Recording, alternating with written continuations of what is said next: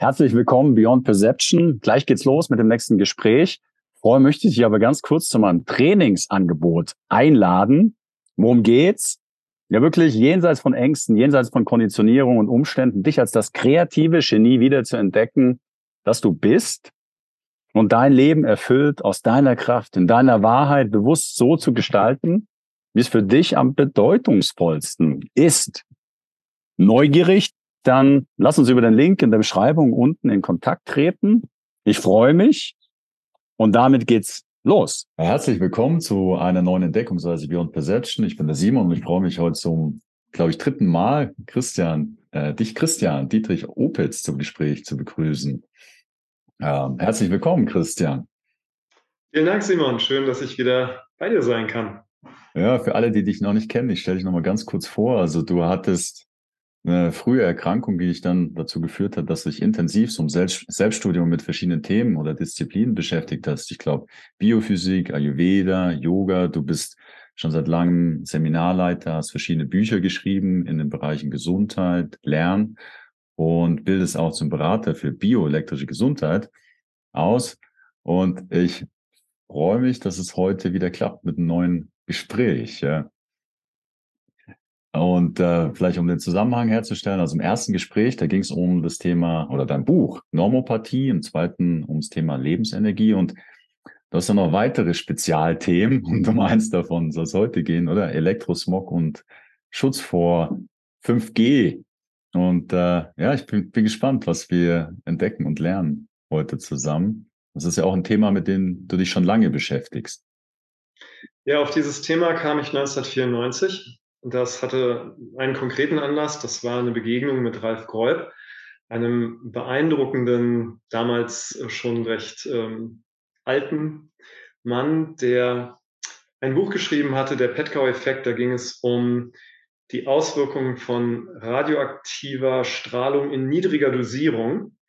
Und äh, der Petkow-Effekt nach dem kanadischen Atomwissenschaftler Abram Petkow, der das entdeckt hat, beschreibt eben, wie niedrig dosierte radioaktive Strahlung sehr viel schädlicher ist als allgemein angenommen und in manchen Dingen, in manchen Aspekten von Gesundheit schädlicher ist als hochdosierte Strahlung.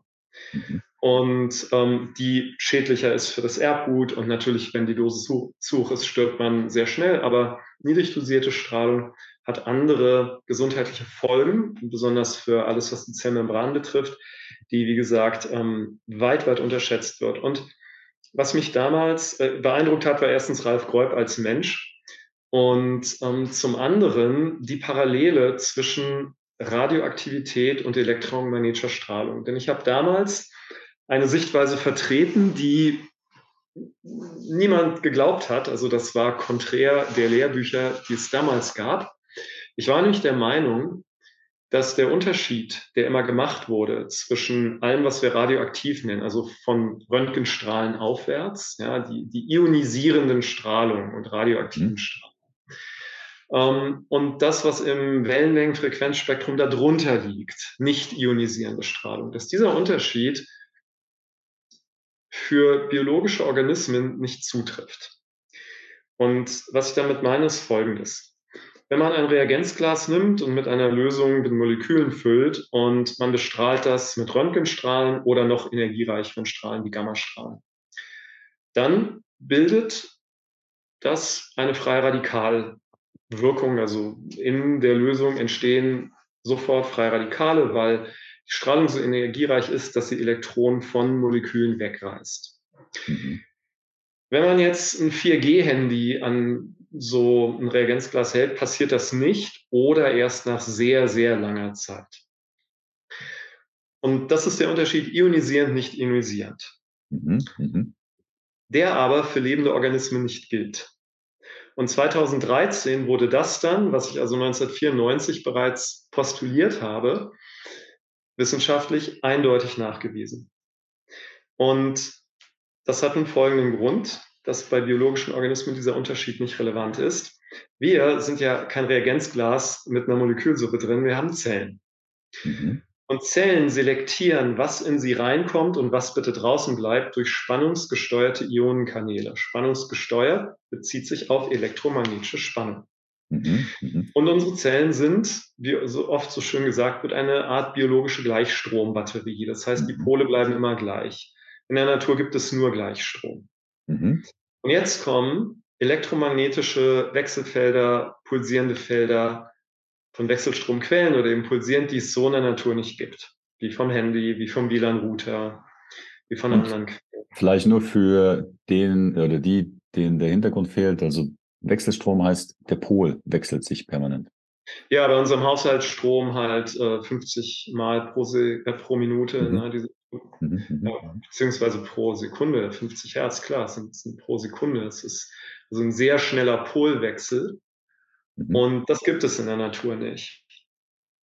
Und elektromagnetische Felder, die erzeugt werden durch Wechselstromquellen, haben eine andere Charakteristik und pulsierende Strahlung, die vom Handy, also das Handy hat einen Akku, das ist eine Gleichstrom ähm, Quelle an Strom dort, aber diese pulsierende Strahlung kommt so eben auch in der Natur nicht vor. Und was nun passiert, wenn solche Strahlung auf lebende Körper trifft mit Zellen, ist, dass diese spannungsgesteuerten Ionenkanäle einfach unkontrolliert geöffnet werden. Und dann strömen in wenigen Sekunden Millionen von Calcium-Ionen in die Zelle ein. Und denkt man sich bei Calcium vielleicht nichts Böses, das ist doch ein Nährstoff. Mhm. Ja, aber wo im Körper Substanzen wirken, das ist genauso wichtig wie ihre Beschaffenheit an sich. Nehmen wir mal Wasser. Ist Wasser gefährlich? Ja, wenn wir es in die Lunge kriegen. Daran stirbt man beim Ertrinken. Hm. Wasser ist notwendig und wir müssen es trinken. Aber am falschen Ort sterben wir dran. Mhm. mhm. Ja, Asbest könnte man essen. Das ist kein Gift, das sind nur einfach extrem kleine Fasern, wenn es sich löst, die in die Lunge kommen und da mechanisch diese massiv schädliche Wirkung haben. Aber Asbest ist nicht toxisch. Essen wäre kein Problem. Also es wäre nicht gut, aber es wäre jetzt ja. auch nicht giftig. Ja? Mhm, mhm. Und Calcium gehört sehr viel mehr ins extrazelluläre Milieu als in die Zellen. Und wenn diese Masse an Calciumionen in die Zelle einströmt, dann entstehen in der Zelle chemische Reaktionsabläufe, an deren Ende stehen die gleichen freien Radikale, die auch durch Radioaktivität entstehen, nämlich Superoxid, das ähm, stärkste Sauerstoffradikal, oxidativer Stress, und Peroxynitrit, also nitrosativer Stress, das gefährlichste Stickstoffradikal. Der einzige Unterschied zur ionisierenden Strahlung ist eine Zeitverzögerung von drei Sekunden. Und dann hat man die gleiche Belastung mit freien Radikalen wie bei Röntgenstrahlen, radioaktiven Strahlen, Gammastrahlen. Wir assoziieren Radioaktivität natürlich als gefährlicher, auch wahrscheinlich wegen der eindrücklichen Fotos aus Hiroshima und Nagasaki. Nur an nicht ionisierender Strahlung stirbt man genauso, wenn die Dosis hoch genug ist. Also wenn man es schaffen könnte, beim Mikrowellenherd die Tür abzumachen und ihn anzustellen, dann ist man nach ein paar Sekunden tot. Und ähm, hm. diese großen Türme mit diesen ganzen Schüsseln ja, für, für mhm. Handy ähm, empfangen. Wenn da unten ein Techniker die Tür aufmacht, um da hochzugehen, das Öffnen der Tür schaltet sofort die Anlage ab, denn wenn er aus Versehen vergessen würde, die Dinge abzuschalten und er steht davor, ist er tot. Ja? Also ionisierende Strahlung, nicht ionisierende Strahlung sind nicht so sehr unterschiedlich mhm. in der Wirkung auf den Organismus und die toxische, zelltoxische Wirkung. Das, was bei radioaktiver Strahlung im niedrig dosierten Bereich das ganz große Problem ist, was Pat, Abram Petkow 1972 nachgewiesen hat, das haben wir eben bei Elektrosmog auch. Unsere Körper sind selbst gleichstrombasiert und so ist die Erde, so ist alles, was lebendig ist. Und wir haben uns ja auch entwickelt über lange Zeiträume in dem natürlichen Wechselspiel zwischen dem Erdmagnetfeld, was sehr wichtig ist für unsere mhm. Gesundheit, der Sonnenstrahlung, der atmosphärischen, elektrostatischen Auswirkungen auf uns, die sogenannten Spherics, die ja auch ähm, teilweise sehr große gesundheitliche Bedeutung haben, wie zum Beispiel die besondere Elektromagnetik nach Gewittern. Das ist außergewöhnlich gut für Leben. Ja, wenn man Gewitter, Regenwasser sammelt und man gibt das Pflanzen, das ist sehr, sehr, sehr kraftvoll für Pflanzen. Ähm, Saatgut ähm, wächst dann besser, ne, wenn man Keimlinge zieht und sowas. Mhm. Und in diesem Gleichgewicht ja, von kosmischer Hintergrundstrahlung, Sonne, ähm, der Ionosphäre und ihren Auswirkungen auf uns und dem Erdmagnetfeld und dem Kontakt mit Pflanzen, die ja auch starke, ähm, also gesunde elektromagnetische Auswirkungen auf uns haben, daran haben wir uns entwickelt. Und technische Elektrizität ist relativ neu. Die erste große Elektrifizierung der Menschheit begann in den 1840er Jahren mit der Telegrafie. Ja, das sind nicht mal 200 Jahre.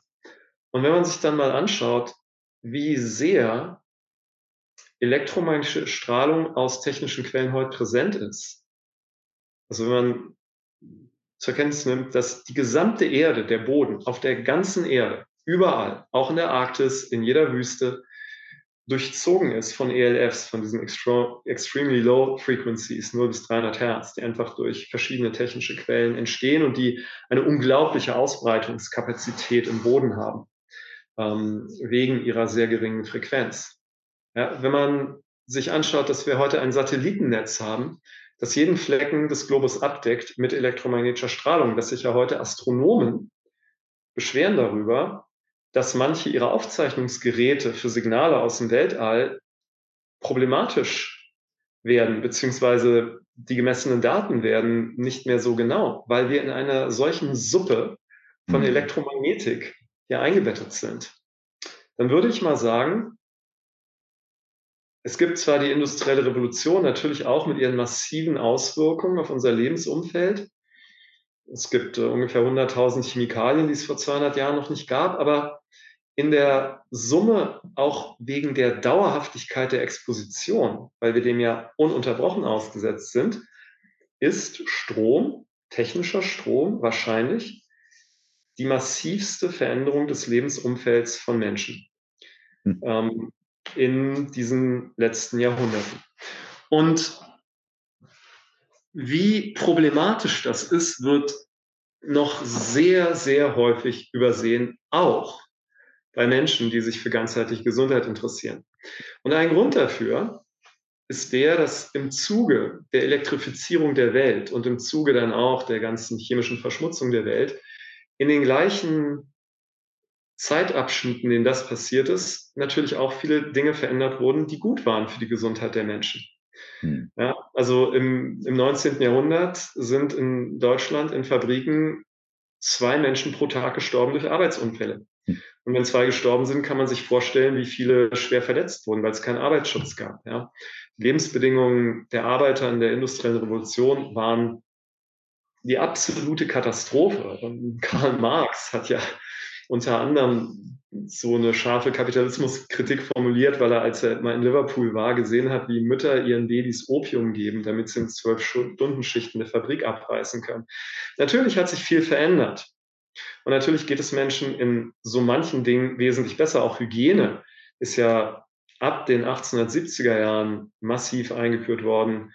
Die Erkenntnisse von Ignaz Semmelweis wurden endlich eingeführt, Hände, Hände waschen für Ärzte wurde eingeführt. Ähm, Max von Pettenkoffer hat die Cholera eliminiert mit sinnvollen Abwassersystemen und so weiter. Ähm, aber parallel dazu haben wir eine Elektrifizierung, die nachweislich immer dann, wenn es mehr Elektrizität gab, deutlich mehr, zu vermehrten Krankheiten geführt hat und auch zu neuen Krankheitsbildern, die es vorher noch nie gab. Und um mal einen, einen kleinen Mythos hier auch gleich zu entlarven, weil sehr gerne gesagt wird, ja, aber Christian, die Menschen leben doch heute immer länger. Das muss doch bedeuten, wir werden immer gesünder. Also so schädlich kann das doch alles gar nicht sein. Nun, es ist klar, wenn man sich die medizinische Datenlage anschaut, dass die Langlebigkeit in westlichen Ländern heute ein Strahlenschaden ist eine schädliche Auswirkung von elektromagnetischer Strahlung.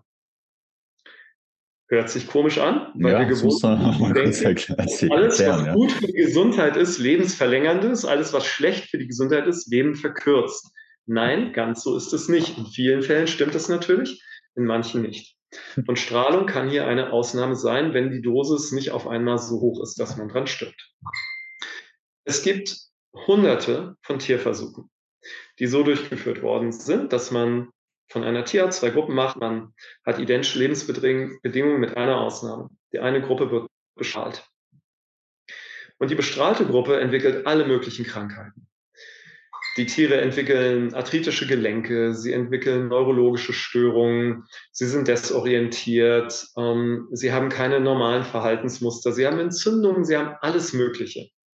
Aber sie leben 10 bis 30 Prozent länger als die andere Gruppe, die wesentlich gesünder ist. Und dafür gibt es zwei Erklärungen. Erstens, durch Bestrahlung, durch Handy, WLAN, ja, alles ähm, aus dem ganzen Repertoire. Kann Folgendes passieren. Was ist denn der schlimmste Strahlenschaden, den man normalerweise im Kopf hat? Krebs, nicht wahr? Mhm. Gut, was ist Krebs? Völlig enthemmtes Zellwachstum, also völlig enthemmte Zellteilung. Normale Zellen haben 50 Zellteilungen. Wurde von Leo Hayflick 1961 entdeckt, das ist das Hayflick-Limit. Krebs hat unbegrenzte Zellteilung. Was, wenn Strahlung nicht gerade Krebs verursacht, aber das Hayflick-Limit überwunden wird? Und dann hat man statt 50, sagen wir mal 70 Zellteilungen. Dann kann ein Mensch, ein Tier länger leben mit kranken Zellen. Das ist die eine, einer der Wirkungsmechanismen. Der andere Wirkungsmechanismus ist der, dass Strahlung das Knochenmark entzündet. Und entzündetes Knochenmark weist zwei Charakteristika auf. Die Stammzellen, die es produziert, sind schadhaft. Und deswegen wird der Mensch immer kränker, denn wenn Zellen durch Stammzellen ersetzt werden, ist die Grundlage schadhaft und dann entsteht krankes Gewebe. Aber entzündetes Knochenmark überproduziert auch Stammzellen. Es produziert also wesentlich mehr Stammzellen und damit kann man mit kranken Zellen länger leben. Und ich würde mal sagen, die Alterung, die wir heute sehen, entspricht genau dem, denn die Menschen werden immer älter und jeder wird ein Pflegefall. Also ich habe in den letzten Jahren ein paar ganz wenige Leute kennengelernt oder von ihnen gehört, die ähm, im hohen Alter noch relativ gut in ihrer eigenen Wohnung gelebt haben. Aber fast jeder in meinem Bekanntenkreis und in meinem Klientenkreis, wenn die Eltern mal ein gewisses Alter erreichen, muss Pflege organisieren, einen Platz im Heim finden, schauen, ob die Pflege selbst zu Hause übernommen wird, was auch immer. Das ist die Normalität heute. Diese Menschen werden so alt, weil sie verstrahlt sind, nicht weil sie gesund sind. Ja. Und ähm, wenn man sich jetzt mal Krankheiten anschaut und einfach mal ganz nüchtern Medizingeschichte und dokumentierte Dinge, muss man natürlich immer sagen, Korrelation ist kein Beweis für Ursache und Effekt. Mhm. Aber bei immer wieder auftretenden Korrelationen wird es irgendwann auffällig. Und was mit der Telegrafie begann, war ein Krankheitsbild, über das man vorher keine Beschreibung findet. Nicht in der Antike, nicht im Mittelalter, nicht in der Renaissance, nicht im frühen 19. Jahrhundert.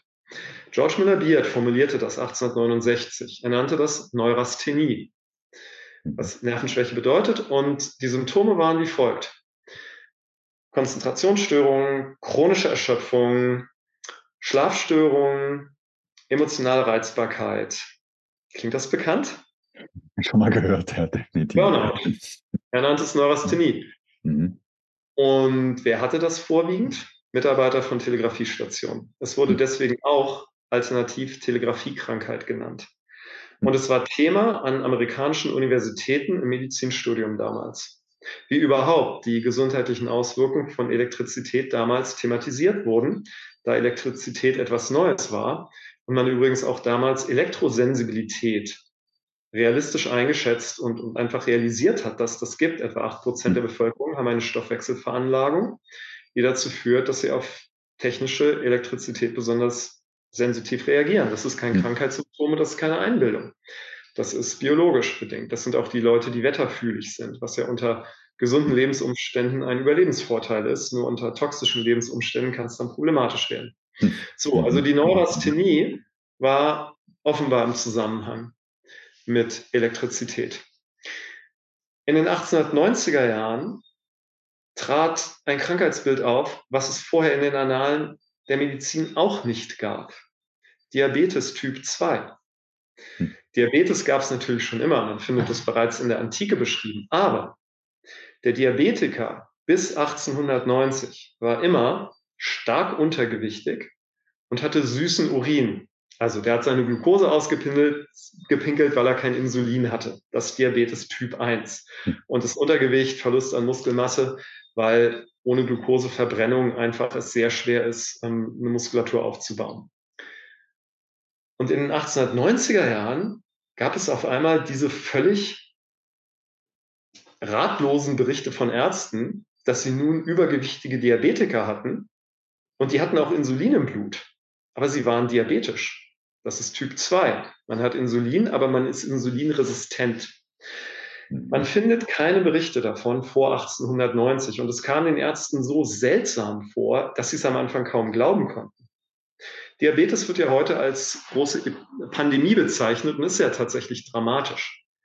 Wenn die derzeitige Rate weitergeht, dann sind in 40 Jahren mehr als die Hälfte der Bevölkerung Diabetiker in westlichen Ländern. Hm. Okay, ähm, 1889 wurde in einem massiven technischen Aufwand weltweit Haushaltsstrom eingeführt. Nachdem hm. Nikola Tesla 1888 seine Erfindung des Polyphasen-Wechselstromgenerators bekannt gemacht hat und sich George Westinghouse die Patente sicherte und dann mit einem beeindruckenden Elan und viel Ingenieurskunst eben in Städten ähm, alles verkabelt wurde, gab es 1889 Strom, zumindest schon mal für sehr viele Menschen. Und die ersten Diabetiker Typ 2 waren alles Stadtbewohner in Städten, die Strom hatten. Hm. Und wie kann das zusammenhängen? Nun, was passiert denn in unserem Energiestoffwechsel? Mhm. Da sind eine ganze Menge Schritte, aber der letzte Schritt ist in, in den Mitochondrien. Da wird ein Elektron beschleunigt und am Ende von einem Sauerstoffatom aufgefangen. Das ist der oxidative Schritt in unserem Energiestoffwechsel. Diese Beschleunigung setzt Infrarot frei. Das ist ein Teil unserer Körperwärme und das, was gerade nicht gebraucht wird, wird in ATP gespeichert ne? und ATP kann dann genutzt werden vom Körper, indem es zerfällt, Energie freisetzt. Diese Elektronenbeschleunigung wird ermöglicht durch eine Kette von Enzymen. Das sind Zytochromenzyme. Aber das Wichtige daran ist, diese Zytochromoxidasen, die gehören zu einer Gruppe von Molekülen, von der ich mal sagen würde, das sind vielleicht die essentiellsten Moleküle des Lebens, nämlich die Porphyrine. Porphyr was? Mhm. Da haben die wenigsten Leute von gehört. Die einzigen Leute, die den Begriff normalerweise kennen, sind äh, Ärzte und äh, Menschen, die vielleicht eine sehr starke Sonnenallergie haben, als dann da so eine Porphyrie gibt, eine Stoffwechselstörung in dem Zusammenhang. Porphyrine sind Moleküle, die dazu da sind, besonders sensitiv zu sein für elektromagnetische Wellen.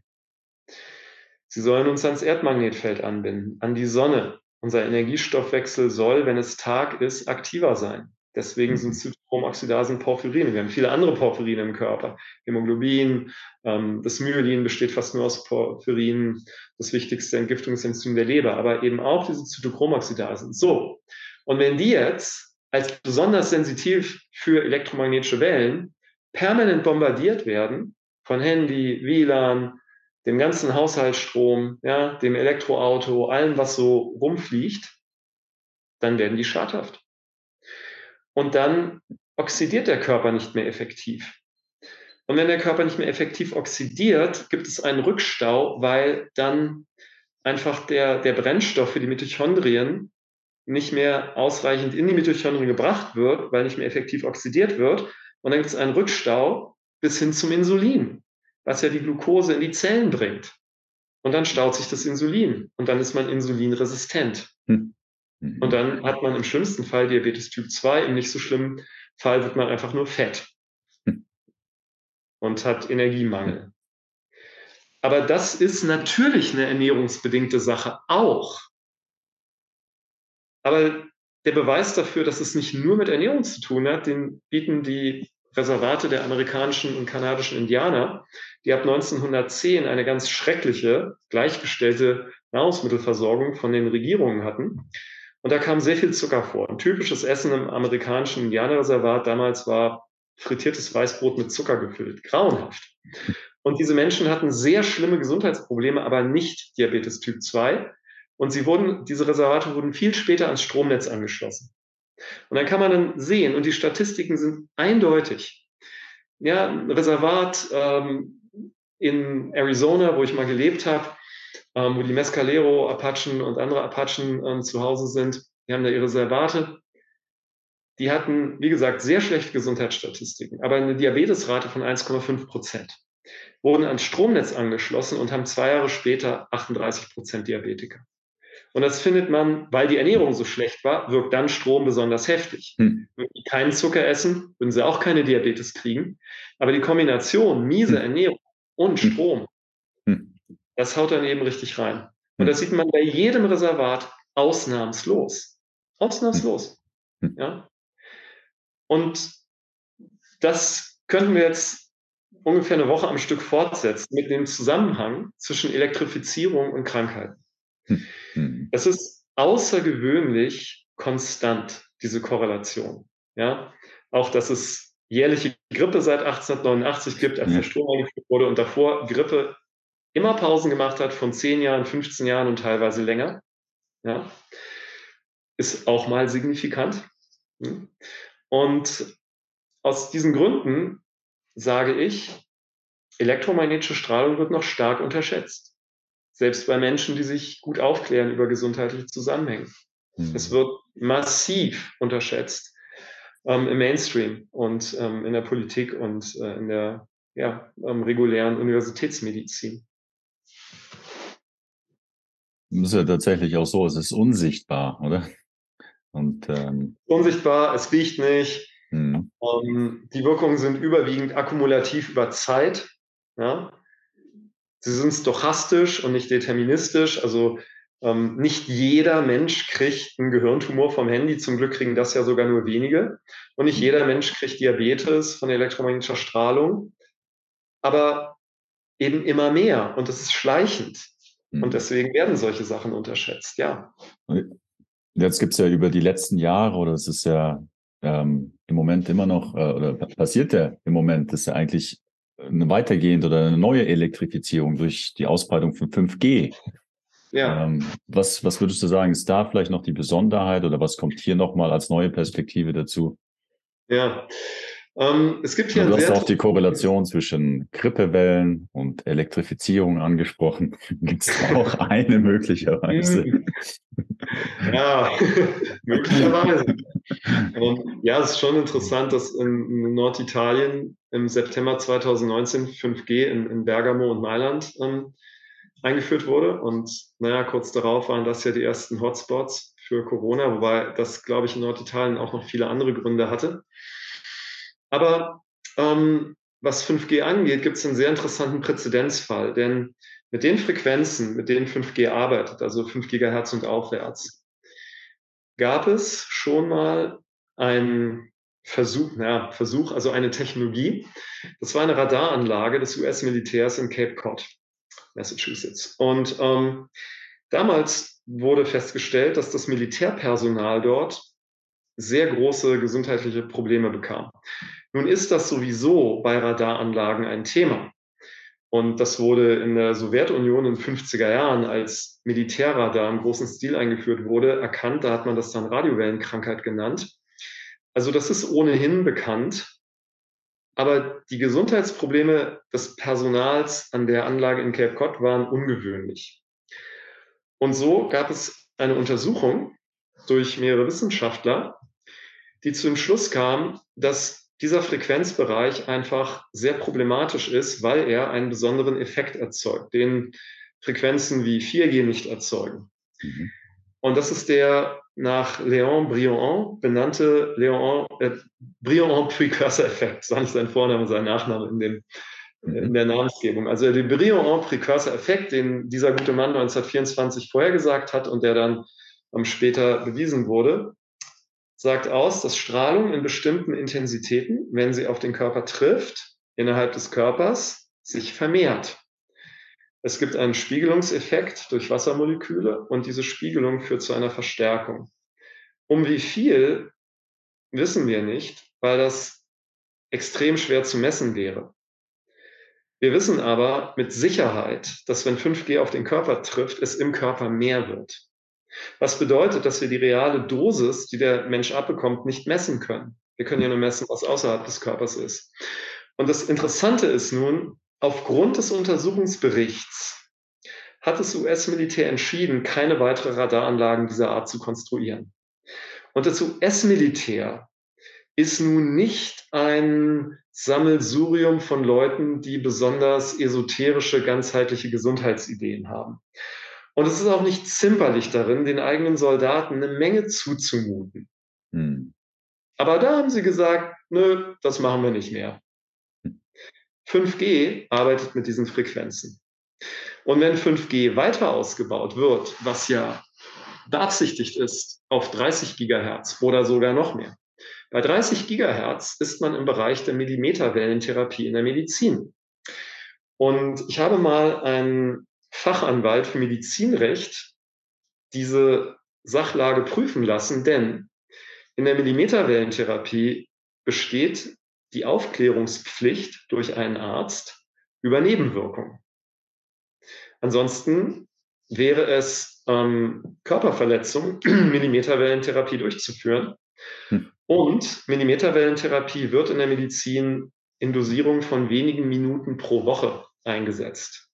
Es ist eine sehr effektive Therapie. Es kann eingesetzt werden bei Krebs, es kann eingesetzt werden ähm, in der Orthopädie. Es hat seine Anwendung in dieser sehr begrenzten Exposition. Hm.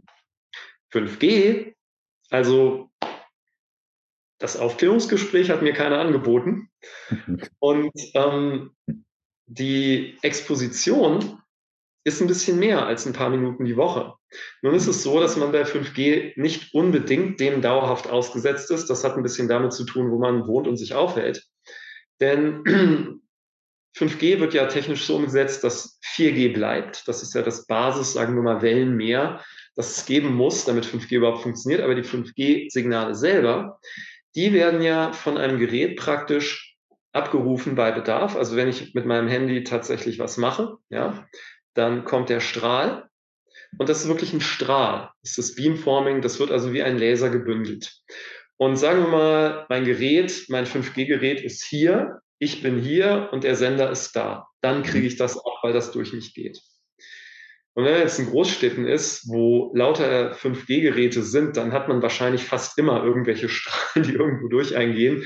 Nicht hier in meinem Häuschen in den Bergen, vielleicht nicht. Ähm, aber sehr wahrscheinlich ist man dem mehr ausgesetzt als ein paar Minuten pro Woche. Aber dieses Beamforming macht die Strahlung natürlich auch nochmal sehr viel intensiver. Das ist ja ähnlich wie ein Laser. Und insofern ist 5G wirklich ganz schön drastisch. Ähm, der Briand-Precursor-Effekt, tja, der sagt uns einfach nur, das wird mehr im Körper, was immer das dann bedeuten mag. Und ähm, ich muss sagen, bei den Feedback, bei dem Feedback, was ich so bekomme aus dem Netzwerk, in dem ich tätig bin, da ist schon erstaunlich, wie viele Leute es gibt, die von einem Tag auf den anderen unerklärliche, massive Symptome bekamen. Rasende Kopfschmerzen, extreme Schlafstörungen, ähm, Atemnot, irgendwelche Dinge, die sie vorher nicht hatten. Nicht mal selten, sie hatten es einfach nicht. Sie haben es bekommen Sie sind völlig aus dem Häuschen. Sie gehen zum Arzt, sie gehen zum Heilpraktiker. Sie probieren ihre ganze Liste von, von Sachen, die sie kennen, die gut für die Gesundheit sind. Nichts hilft. Und erfahren irgendwann später, dass an dem Tag ein 5G-Sender auf dem Hausdach gegenüber eingesetzt wurde oder 5G irgendwo ganz nah an ihrem Wohnort oder Arbeitsplatz installiert wurde.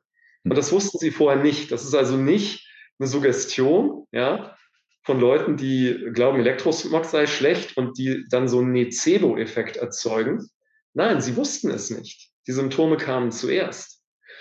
Davon habe ich sehr, sehr viele Erfahrungsberichte aus den letzten Jahren. Das ist wirklich eindrucksvoll, denn angesichts dessen, dass wir schon so viel Elektrosmog ausgesetzt sind, habe ich ehrlich gesagt nicht unbedingt erwartet, dass 5G auf Menschen, die nicht explizit elektrosensibel sind, also Elektrosensible Leute haben auch schon 4G wahnsinnige Probleme. Ja? Mhm. Leute, die mhm. damit noch gut leben konnten, aber die bei 5G dann einfach wie kollabiert sind. Das habe ich gar nicht unbedingt erwartet, aber das gibt's. Und zwar nicht so selten. Und ähm, aus deiner Sicht oder Erfahrung würdest du sagen, es gibt Menschen, die immun sind oder betrifft diese Strahlung uns alle? Nur das Ausmaß oder der Grad ist sozusagen sehr unterschiedlich. Oder vielleicht auch die subjektive oder die symptomhafte Wahrnehmung davon. Hm. Der Kettenraucher, der hustet nicht, wenn er seine Zigaretten raucht. Schadet es ihm deswegen nicht? Nein, der ist nur dran gewohnt. Und ähm, elektrosensible Menschen haben eine besondere Sensibilität in der Produktion von Häm. Ja, das ist ein Porphyrineiweiß, was wir im Hämoglobin haben und im Myoglobin. Und bei Menschen mit dieser besonderen Sensibilität reagiert der Hemstoffwechsel auf elektromagnetische Felder und das führt sofort zu Symptomen in der Stärke, die andere Leute sofort nicht haben.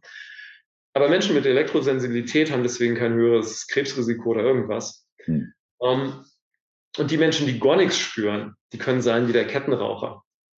Ich hatte neulich mal ähm, bei einem Freund, der hier ähm, in der Praxis Gesundheitsarbeit macht, ein junger Mann, Informatikstudent, schläft in der WG, äh, schläft direkt neben dem WLAN-Router, der auch nicht ausgeschaltet wird. Ähm, und der sagt, na, er merkt ja nichts, kann nicht schädlich sein. Ja, der merkt nichts, das stimmt. Und dann wurde sein Blut untersucht und das Blut sah unfassbar grauenhaft aus. Also da konnte man, wenn man sonst davon redet, ja, das Blutkörperchen verklumpen können. Bei dem war das eigentlich ein Teppich. Da hat man Blutkörperchen in, als solche nicht mehr erkannt. Und das Interessante ist auch, auch bei so jemandem, lass den stehen, sich die Hände auf die Brust halten, ja, und sein Handy ist zwei Meter weg, okay? Und dann geh mit der Hand zwischen die Schulterblätter, fang langsam an zu schieben und guck, wie viel Kraft brauchst du, um den wegzuschieben. Der soll stehen bleiben und dann halt, na, irgendwann schiebst du ihn weg. So, dann lass ihn sein Handy nehmen, Hände aufs Handy auf die Brust. Du kannst den so wegpusten. Es braucht keine Kraft. Das, ich habe noch nie einen Menschen gesehen, bei dem das nicht stimmt. Leute, die sagen, kann überhaupt nicht sein, alles Einbildung. Leute, die richtig gut stehen können, ja, die Tai Chi, Qigong, Kampfkunst praktizieren, Tänzer, die richtig stabil stehen können, die kannst du wegpusten mit dem Handy. Das ist immer so, ausnahmslos. Du kannst jeden nur denkbaren Muskeltest machen und du kannst es blind machen. Wenn du es wirklich blind machen willst, dann halten sie sich nicht das Handy auf die Brust, sondern du hältst ihnen ein Handy hinten an die Nieren. Also so, dass sie es nicht spüren. Ein Zentimeter, zwei Zentimeter entfernt. Du wirst sehen. Die haben, und du machst einen Arm, den klassischen Muskelarmtest. Du hältst den Handy an die Nieren, der Arm geht runter wie Butter. Immer. Ausnahmslos. Alt, jung, männlich, weiblich. Bei guter Gesundheit, bei schlechter Gesundheit. Es gibt keine Ausnahmen. Du kannst dir Blut angucken, wenn Leute zwölf Minuten ein Handy am Ohr haben. Gar kein Gespräch, weil das ja das Nervensystem beeinflussen kann. Das Blut verklumpt immer, ausnahmslos, richtig dramatisch, so demagnetisiert. Oder die Messungen, die jetzt mit dem Team, mit der Firma, mit der ich zusammenarbeite, ähm, Beyond Matter, ähm, gemacht worden sind von einem Stressforschungsinstitut. Jemand sitzt und hat einfach nur ein Handy am Ohr. Man misst vorher die Herzrhythmusvariabilität und die Cortisolausschüttung. Man misst sie nach zwölf Minuten. Es ist immer eine dramatische Verschlechterung. Und bei diesen Studien werden ähm, Probanden ausgewählt, die nicht elektrosensibel sind. Hm, mhm. Und da sind Probanden dabei, die sagen, ich spüre nichts vom Handy. Aber ihre Werte sind eindeutig. Und zwar dramatisch. Und das Krasseste war Beifahrer im Elektroauto. Da steigt der Cortisolspiegel auf ein Level, den haben Menschen sonst, wenn sie hören, dass sie ihren Arbeitsplatz verlieren, dass jemand gestorben ist oder sich ihr Partner trennt. Cortisol wird morgens ausgeschüttet, damit wir wach werden. Und ansonsten ist es relativ stabil. Es wird nur bei wirklich massivem Stress ausgeschüttet. Und eine Fahrt im Elektroauto ist für den Cortisolspiegel wirklich massiv. Und wir haben nie eine Ausnahme gesehen. Niemals. Man kann nicht immun dagegen werden, aus dem einfachen Grund, weil wir kein Immunsystem gegen technische Elektrizität haben, genauso wenig wie wir immun werden können ähm, dagegen, ähm, wenn massenhaft Schwermetalle in unseren Körper kommen. Das gibt es unter natürlichen Lebensumständen ja auch nicht. Das sind ja unsere technischen Entwicklungen, die dazu geführt haben, dass so viel Schwermetalle zirkulieren. Ja, dass es Zahnmaterialien aus Quecksilber gibt und solche bemerkenswerten Ideen, ja, oder Bleileitungen für Wasser und alles mögliche andere. Wir können auch kein Immunsystem ähm, entwickeln gegen äh, Toxine, die, die der Mensch einfach erzeugt. Ja? So, also die in der Chemiefabrik hergestellt werden. Das kann es nicht geben. Wir können ein Immunsystem entwickeln oder unser Immunsystem kann sich sehr gut wappnen gegen alles, was natürlich ist. Viren, Pilze, Bakterien, Amöben, ähm, Nahrungsmangel, darauf können wir uns einstellen. Ja? Wir können uns auf Kälte einstellen, auf Hitze, bis zum bestimmten Ausmaß natürlich. Wir können uns auf viele Arten von Stress einstellen und adaptieren und daran stärker werden. Elektrosmog gehört nicht dazu. Man kann nicht stärker dagegen werden, weil es im Design nicht vorgesehen ist. Unser Körper kann es nicht in dem Sinne erkennen und darauf reagieren. Hm. Also es gibt auch ähm, er Erklärungsmodelle, die ich zumindest schon mal gehört habe, oder? Und es ist auch ganz interessant, darüber nachzudenken, sehen, was du davon hältst. Also oder fundamental sind wir Geist, oder unser Körper in dem Sinne ein Hologramm oder zu, wie auch immer, 99 Prozent leerer Raum. Und äh, wenn man mit diesen Wellen nicht in Resonanz geht, sie durchlässt, ja, dass man aus, aus, aus diesem Blick äh, eine gewisse Immunität oder vielleicht auch vielleicht äh, im ersten Schritt vielleicht überhaupt die Angst zumindest, äh, können man mhm. vielleicht noch äh, ähm, darüber reflektieren, dass Angst gegen diese ähm, Wellen vielleicht noch einen verstärkenden Effekt der, Werk der Wirkung von diesen Wellen hat. Was, was, was hältst du von solchen Gedankengängen? Also zunächst mal sind die meisten Beobachtungen über die Zusammenhänge zwischen Elektrizität und Erkrankungen von großflächigen Situationen entstanden, in denen die Menschen gejubelt haben, dass es Strom gab, wie der Anschluss mhm. der Haushalte an Strom. Niemand hatte Angst davor, alle haben sich gefreut und trotzdem gab es dann Diabetes und jährlich Grippe. Ähm, und so viele andere Beispiele könnte man jetzt da auch nennen. Ja, der Mobilfunk, der so Mitte der 90er Jahre Fahrt aufgenommen hat, der wurde ja als großer Fortschritt bejubelt. Jeder wollte ein Handy haben. Und trotzdem, die ersten Leute in Amerika, die Handys hatten vor allen anderen, das waren meistens berühmte Sportler. Die haben eben Werbeverträge bekommen. Und es gab Mitte der 90er Jahre eine unglaubliche Häufung von plötzlichen Todesfällen bei Weltklasse-Sportlern oder ehemaligen Weltklasse-Sportlern. Florence Griffiths Joyner stirbt auf einmal mit 39 an einem Schlaganfall und so viele andere Footballspieler, Eishockeyspieler. Die hatten Handys. Das war neu. Das hatte fast noch niemand anders. Die haben sich darüber gefreut. Niemand hatte Angst davor. Hm. Was jetzt dieses Angstdingsbums angeht und auch solche Sprüche wie alles ist möglich, wenn alles möglich ist, ist es auch möglich, dass manche Dinge unmöglich sind und somit hat die Aussage keinen Sinn. das ist immer das Problem, wenn man versucht, mhm. absolute Attribute auf etwas Relatives zu richten. Unser Körper hat große Potenziale und große Ressourcen. Ich plädiere sehr dafür. Ich unterrichte eine alte taoistische Tradition, die immense Kräfte im Körper weckt. Deswegen werde ich, jetzt wo ich 53 bin, von Jahr zu Jahr körperlich fitter. Ich kann mich schneller bewegen als vor 30 Jahren. Ich bin sehr viel kräftiger. Ähm, und das wird von Jahr zu Jahr mehr. Ich, ich weiß aus Erfahrung, dass sehr vieles im Körper möglich ist. Mhm. Aber es gibt Grenzen. Und wenn Leute sagen, sie können sich geistig immun machen oder sie schicken dem 5G-Mast Liebe und dann ist alles gut, dann würde ich sagen, gut, beweis es. Zeig mir, dass du Zyankali nehmen kannst oder Batteriesäure und einfach mit der Durchlässigkeit, weil dein Körper ja 99 Prozent leerer Raum ist und ohne Angst und vielleicht, wenn du noch die Batteriesäure segnest, das trinken kannst und dir passiert nichts, dann glaube ich es dir. Wenn du da aber sagst, nee, den Versuch mache ich doch nicht, dann sage ich, halt's Maul. Du verwirrst Leute. Du behauptest irgendeinen Scheiß. Entschuldigung, ich bin gerade ein bisschen getriggert. Ja, das, ist alles das sind die Sachen, die, die ich halt auch mitkriege, ja? ja? Wo Leute sagen, ja, aber mein Esoterik-Coach sagt doch, ja, und das sind Menschen mit Schlafstörungen und mit, mit echten Problemen und die Kinder, wo dann ja, das Klassenzimmer digitalisiert worden ist, haben Probleme und dann sagen die, ja, aber kann man das nicht mit Liebe und ohne Angst und bla? Solche, solche Leute, die so einen unfundierten Scheiß behaupten, die richten echt viel Schaden an. Ja, unsere Potenziale an innerer Kraft sind groß. Teilweise können wir damit den Körper beeinflussen. Aber ein Körper hat biologische Vorgaben, sonst ist da kein Körper.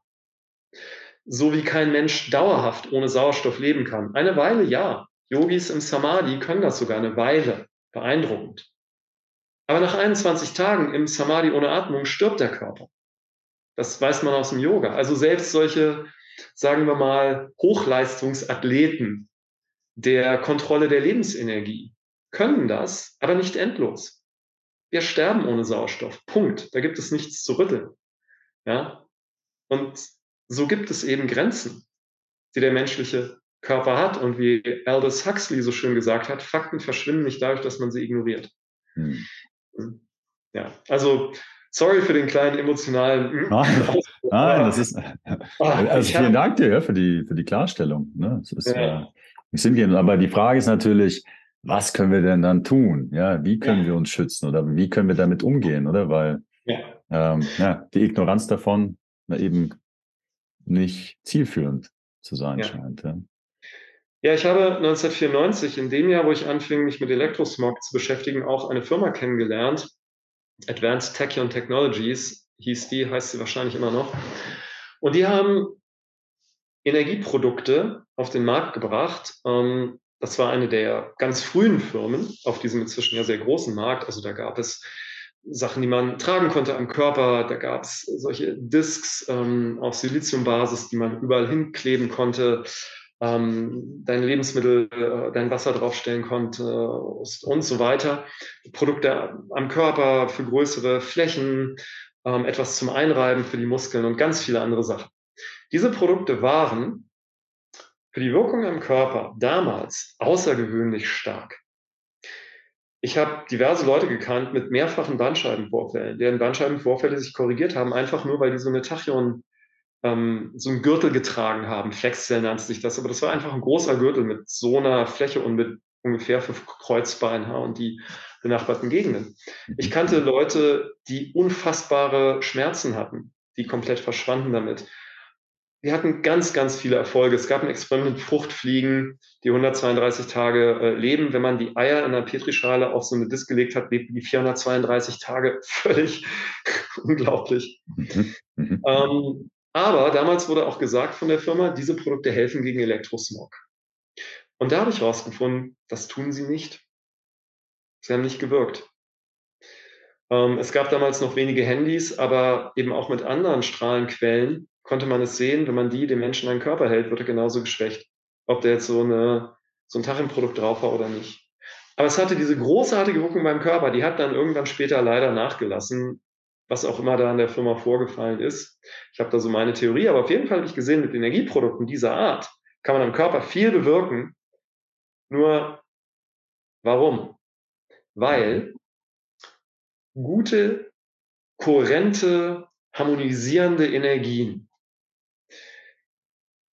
in einem lebenden Organismus auf eine große Bereitschaft treffen, sich darin einzuklinken. Wir haben Selbstheilungskräfte, die arbeiten auch ständig. Während wir hier reden, reparieren sich Millionen, Milliarden von Zellen die ganze Zeit. Der Körper strebt nach Harmonie, immer, nach bester Funktion. Ähm, auch dieses große Thema Wasserbelebung. Ja, Wasser strebt nach Ordnung und hat auch die Erinnerung daran, denn jedes Wassermolekül war auch schon mal artesisches Quellwasser in einem sehr, sehr geordneten Zustand. Und wenn du solchen lebendigen Dingen harmonische Energien anbietest, kraftvolle, gute Energien, ja, dann sind das dankbare Abnehmer. Genau wie Homöopathie ja auch im Körper Selbstheilungskräfte anregen kann. Aber kannst du dein kaputtes Auto mit Homöopathie reparieren? Nein, weil es keine Selbstheilungskräfte hat. Es lebt nicht. Es hat kein Bewusstsein. Es hat nichts, was sich auf harmonische Energie einschwingen kann. Ein Handy weiß nicht, dass es disharmonisch strahlt und hat keinerlei Ambitionen, das zu ändern. Mhm. Mhm. Überleg mal, wie, wie wertvoll Handauflegen ist. Das ist ein unterschätztes Heilmittel. Liebevolle, empathische Hände sind sehr wohltuend und wissenschaftlich nachweislich unglaublich gut für die Gesundheit. Aber ein technisches Gerät reparieren, indem man es liebevoll berührt, äh, nö, da wird nicht viel passieren. Da merkt niemand, dass da Liebe kommt. Ja. Mhm, so. Und aus diesem Grund sind von den Dingen, die auf dem Markt angeboten werden, praktisch alle die mit harmonischen Frequenzen arbeiten, mit, mit Kristallen, mit Symbolen wie der Blume des Lebens oder heiliger Geometrie allgemein. Ähm, mit Bioresonanz, da gibt es auch einige äh, Produkte auf dem Markt, die mit Bioresonanz arbeiten und mit unzähligen anderen harmonisierenden Energiefeldern nicht wirksam für Elektrosmog. Wenn man solche Produkte am Körper hat, können sie den Körper stärken, trotz Elektrosmog. Wie viele andere Dinge das auch tun. Ich kann mir auch Zimmerpflanzen und Salzkristalllampen in mein Haus stellen und das ist gut. Es sind gute Energiefelder, gute Luft, beides ionisiert die Luft auf sehr sinnvolle Weise. Und dann geht es mir besser, egal wie viel Elektrosmog ich habe, aber der Elektrosmog wird weiter wirken. Mhm. Und deswegen ist es sehr gut möglich, dass Menschen positive Erfahrungen mit manchen solcher Technologien machen. Nur es hilft nicht bei Elektrosmog. Und da muss man wirklich genau hinschauen. Ich gebe mal ein Beispiel. Es gibt einen Anbieter, der ähm, bewirbt ein Gerät, das ist so ein Generator, kann man sagen, damit, dass es vor Elektrosmog schützt. Wissenschaftlich nachgewiesen. Aber was haben sie wissenschaftlich nachgewiesen? Nun, was sie wissenschaftlich nachgewiesen haben, ist, in Großraumbüros, wenn da dieser Generator steht, geht es den Leuten deutlich besser. Aber warum? Weil dieses Gerät sehr gut in der Lage ist, Feinstaub zu reduzieren. Und Großraumbüros mit vielen Druckern haben ätzend viel Feinstaub. Also Toner und Drucker produzieren ja mehr Feinstaub als ein alter Diesel. Ja. Ich habe im Großraumbüro lange gearbeitet. Ja, ja und, und das sind immense Feinstaubbelastungen. Hm. Und natürlich geht es den Leuten dann besser. Nur es hat nichts mit Elektrosmog zu tun und die Studie sagt auch nichts über Elektrosmog aus. Die sagt was über Feinstaub aus. Aber verkauft wird das Ganze damit, dass es gut sei hm. zum Schutz vor Elektrosmog. Und ich habe diese Produkte getestet und nein, sie schützen nicht vor Elektrosmog. Wenn man so einen Chip von der Firma auf dem Handy hat, passiert überhaupt nichts. Das Blut verklumpt genauso. Ähm, in jedem Muskeltest, in jedem Balancetest, wenn man Leute blind testet, sind sie genauso schwach. Aber sie haben was, was wirkt, nur für was anderes. Und ich habe mehrere hundert Sachen getestet, die auf dem Markt sind. Und ich habe nichts gefunden, was gewirkt hat. Und das war bedauerlich, denn ich hätte gerne was gefunden, was ich einfach hätte empfehlen können. Ich habe wahrlich nicht danach gesucht, noch irgendwie ein, ein Arbeitsprojekt zu haben. Ich habe schon viel zu tun. Aber ich habe gesehen, okay, wir brauchen eine andere Lösung und deswegen habe ich vor vier Jahren etwas entwickelt, was jetzt äh, unter der Bezeichnung Beyond Matter ähm, erhältlich ist. Und Beyond Matter ist eben vom Wirkungsprinzip her komplett anders als irgendein Energiefeld, was irgendwie auf den Elektro Elektrosmog draufgepackt wird. Mhm. Das Wirkungsprinzip hier ist folgendes. Wir brauchen ein bisschen Physik als Background, sonst kann man es nicht mhm, verstehen. Mhm, mhm, bitte. Also, alle Wellen und alle Teilchen existieren diskontinuierlich. Das war die große Entdeckung von Max Planck, na, der bedeutende deutsche Quantenphysiker, der erkannt hat, dass ein Teilchen oder eine Welle existiert und dann genauso lange nicht existiert und dann wieder existiert und genauso lange nicht existiert. Die korrekte Bezeichnung bei Planck ist, das Planck'sche Zeitfraktal ist der Zeitraum, in dem die physikalischen Gesetze nicht gültig sind. Was bedeutet, die Welle ist keine Welle, sie hat keine Eigenschaften. Das Teilchen ist kein Teilchen, es hat keine Eigenschaften. Mhm. Auch oft Nullpunktzustand genannt. Das ist so ein Begriff, der kam so in den 60er Jahren auf. Gerald Feinberg war einer der ersten, der den benutzt hat. Nullpunktenergie sagt man auch manchmal. Mhm. Das ist ein physikalischer Begriff, der nicht häufig benutzt wird, aber ähm, es gibt ihn. Und nun gibt es unser physikalisches Universum, das wir kennen, aus Teilchen und Wellen, die wir zum großen Teil äh, messen können.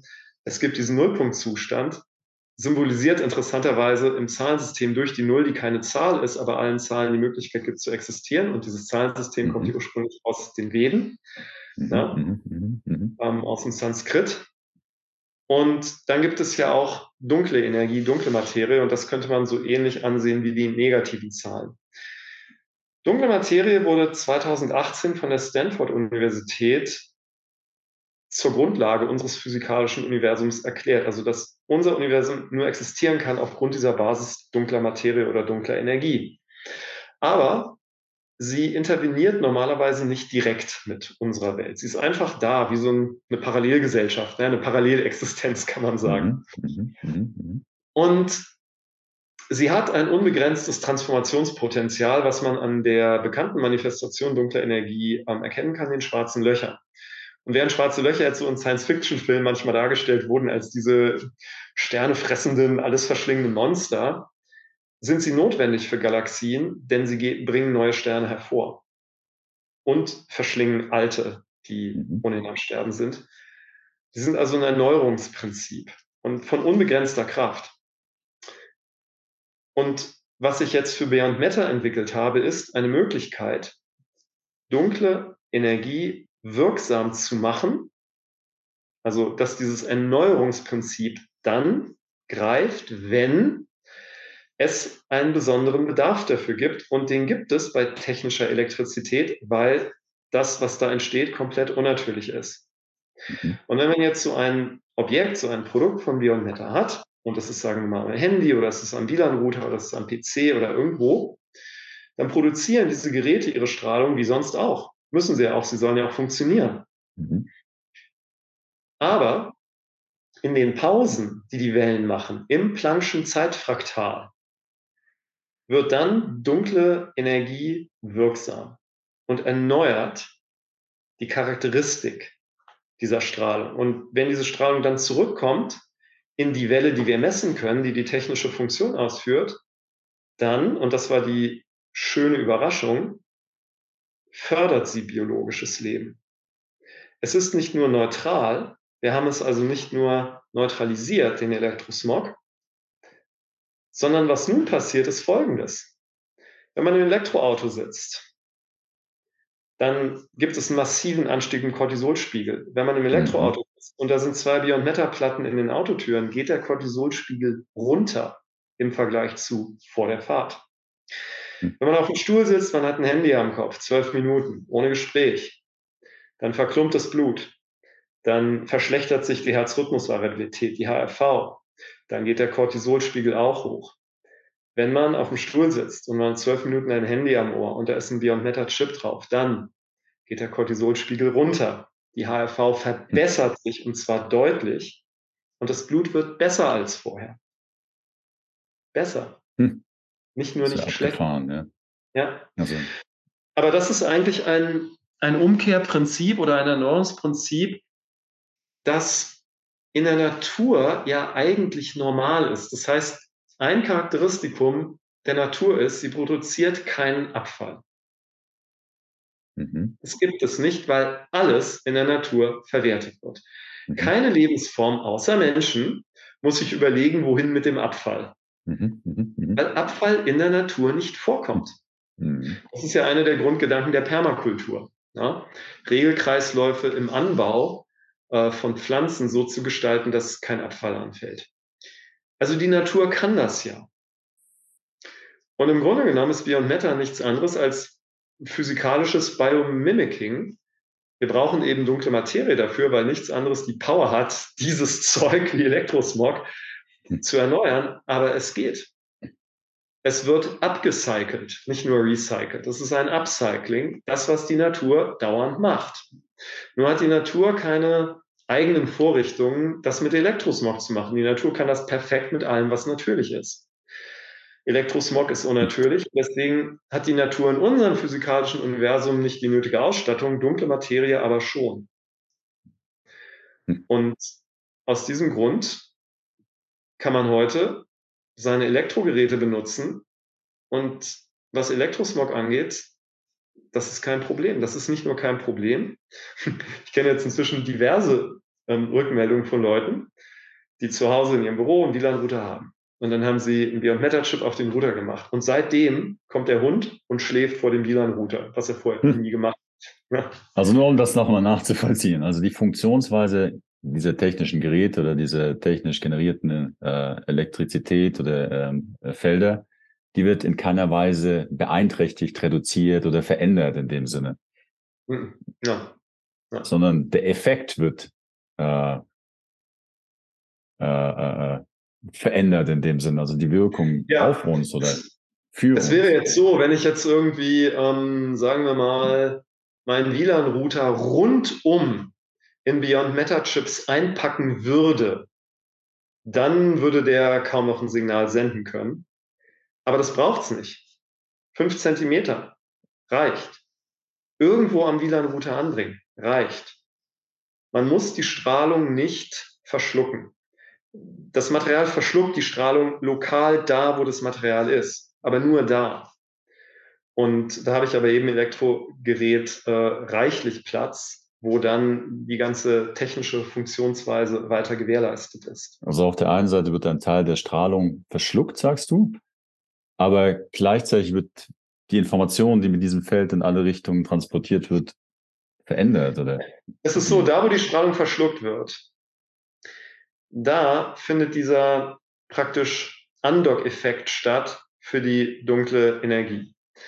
Und wenn eine Welle von einem Gerät ausgehend wie von einem Handy, wenn eine solche Welle von dunkler Energie erneuert worden ist und jetzt konform ist, dann breitet sich das über die ganze Wellenausstrahlung dieses Geräts aus. Das heißt, das ist egal, Teil des Feldes jetzt sozusagen. Ja, egal, das heißt, es ist geht. egal, wo am Handy der Chip ist. Ja, mhm. Mhm. Ähm, das funktioniert einfach, weil diese Strahlenquelle, die produziert dann diese Strahlung, die mhm. jetzt erneuert ist und ab jetzt einfach und der Effekt hält für immer. Ähm, also das ist äh, unkaputtbar sozusagen. Mhm.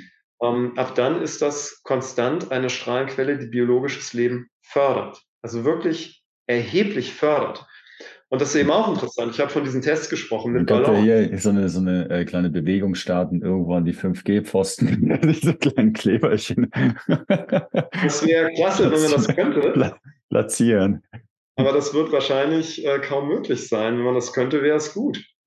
Ähm, beziehungsweise es gäbe auch andere Lösungen für Mobilfunk. Man könnte auch Signale durch ähm, andere, könnte Signale auch auf Licht kodieren und auf andere Sachen. Mhm. Naja, gut, aber es ist ein anderes Thema. Mhm. Aber jedenfalls, man kann ja erstmal nur da anfangen, wo man selber anfangen kann. Und das Natürlich. ist bei Und wenn man die eigenen Elektrogeräte, also die starken, ja, die, du musst jetzt nicht irgendwie jede Lampe mit einem Chip versehen, das ist überhaupt nicht notwendig. Die starken Quellen. Also vielleicht, okay, bitte. Ja? Also die wichtigsten mhm. sind NDPC, WLAN-Router, ähm, Smart Meter, wenn man welche hat. Ja, mhm, mhm sehr starke mhm, Strahlenquellen. Und ansonsten ist es eine Frage der Exposition. Also ich nehme als Beispiel Föhn. Föhn ist eine starke Strahlenquelle. Hm. Aber wie lange benutzt man den? Ein paar Minuten die Woche? Ja. ja. Nicht so ein großes Problem. Man kann einen Chip drauf machen, aber das wird nicht der entscheidende Faktor für deine Gesundheit sein, außer man ist Friseur dann ist es ein mhm. Thema. Ja, mhm. also Dauerhaftigkeit der Exposition ist auch wichtig. Ja. Mhm. Ähm, Auto ist eine starke Strahlenquelle. Dafür gibt es diese Platten für die Autotüren. Elektroauto ist eine Monsterstrahlenquelle. Okay, also unabhängig welche Art von Auto, äh, ist, ist, äh, ist ein Problem in dem Sinne, aber Elektroauto ist nochmal deutlich massiver der Effekt. Ein Problem wegen GPS, wegen der ganzen Bordelektronik, okay. weil es ein Faraday'scher Käfig ist, der die Strahlung im Auto, die im Auto erzeugt wird, verstärkt durch Spiegelung, durch Reflexion. So, also diese stärksten Strahlenquellen, die sollte man definitiv angehen. Um, ähm, und dann ist es gut, und das hängt auch wieder davon ab, wo lebt man, wo ist man viel, wenn man von die, es gibt so ein Basisset, da gibt es ein Chip fürs Handy und da gibt es einen Anhänger, den man trägt und Einlegesohlen, die man trägt. Einlegesohlen deswegen, weil ähm, die Füße einfach extrem effektive Weiterleitungsfunktionen für Energie haben. Das heißt, wenn ich an den Füßen Elektromagnetik in eine gute Form bringe und Strahlung kommt ja auch auf den Boden und kommt aus dem Boden und so weiter, durch die Reflexzonen der Füße, das aufsteigende venöse Blut und die ganzen Meridiane, die von den Füßen aus hochgehen, habe ich einen tollen Effekt für den Körper. Ähm, und das andere so auf Herz- oder Solarplexushöhe sind ja auch neuralgische Punkte unseres Energiesystems. Das also ist halt sehr, sehr hm? Entschuldigung, und die Fußsohlen, das geht über Erdung hinaus, also das, was äh, ja. Barfußlaufen macht oder so. Ja, Barfußlaufen ist super, weil man elektrisch angebunden ist an die mhm. Erde und weil es gut ist für den Bewegungsapparat, aber es entstört nicht Elektrosmog. Und wenn man jetzt okay. halt in Städten unterwegs ist, ne, so, ähm, also ich muss sagen, ja, so wo ich hier wohne, ne, wenn ich hier spazieren gehe, wandern gehe, da brauche ich keine Einlegesohlen in meinen Schuhen unbedingt. Mhm. Aber wenn ich in den Städten bin, wenn ich Zug fahre, wenn ich auf meine Seminarreisen fahre, dann finde ich es echt gut, dass ich sie habe. Ähm, also es kommt von den Lebensumständen, äh, hängt auch von den Lebensumständen ab. Der Anhänger ist natürlich sehr, sehr gut, immer wenn man jetzt draußen in der Welt ist, wo man Strahlenquellen ausgesetzt ist, die man nicht entstören kann. Ähm, wir haben grandiose Erfahrungsberichte von Leuten in Städten, die viel Auto fahren und so weiter mit dieser Kombi einige Sohlen und Anhänger. Und das sind mal so die wichtigsten Sachen. Es gibt mehr, es gibt weiteres, es gibt sehr große Produkte, falls man extremer Strahlenbelastung ausgesetzt ist, also sowas wie 5G-Sender ne, in 30 Meter Entfernung oder man lebt in einem Mietshaus und empfängt 70 WLAN-Router. Da gibt es ein paar sehr kraftvolle Produkte, aber man kann mal langsam das Ganze angehen und vor allen Dingen, man muss nicht mit der Perfektion starten. Mhm. Jede Strahlenquelle, die man entstört, ist Gold wert. Hm. Jedes Handy, was ab jetzt nützt, statt zu schaden, ist Gold wert. Und ähm, ja, insofern, man kann sich das angucken und ich würde sagen, fangt mit den stärksten Strahlenquellen an. Also Handy, Router, PC, ja, auf jeden Fall sollten da Chips drauf. Hm. Und du hast jetzt schon äh, ein paar Resultate angesprochen. Ist das auf der einen Seite, sag ich mal, subjektive, also Vielzahl von subjektiven Erfahrungsberichten, die du bekommen hast, aber du hast auf der anderen Seite auch angesprochen, es ist messbar, der Effekt. Vielleicht, ja. vielleicht mag, magst du ein bisschen von, von, weiß nicht, wie, wie ihr das versucht habt zu dokumentieren, ja. auch den Effekt oder nachzuweisen, erzählen.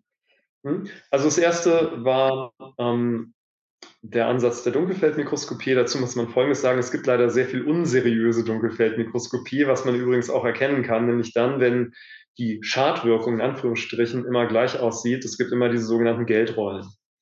So mhm. sieht Blut aber nicht aus so sieht Blut aus am Rand eines Blutstropfens, weil sich da durch Fibrinstrukturen einfach solche Strukturen bilden. Das führt auch dazu, dass der Tropfen zusammenhält durch die Oberflächenspannung. Mhm, mhm. ähm, tatsächlich führt elektromagnetische Strahlung zu sehr unterschiedlichen, aber deutlich erkennbaren Schäden am Blut. Äh, die sehen aber nicht immer gleich aus. Das sind keineswegs immer nur diese Geldrollen.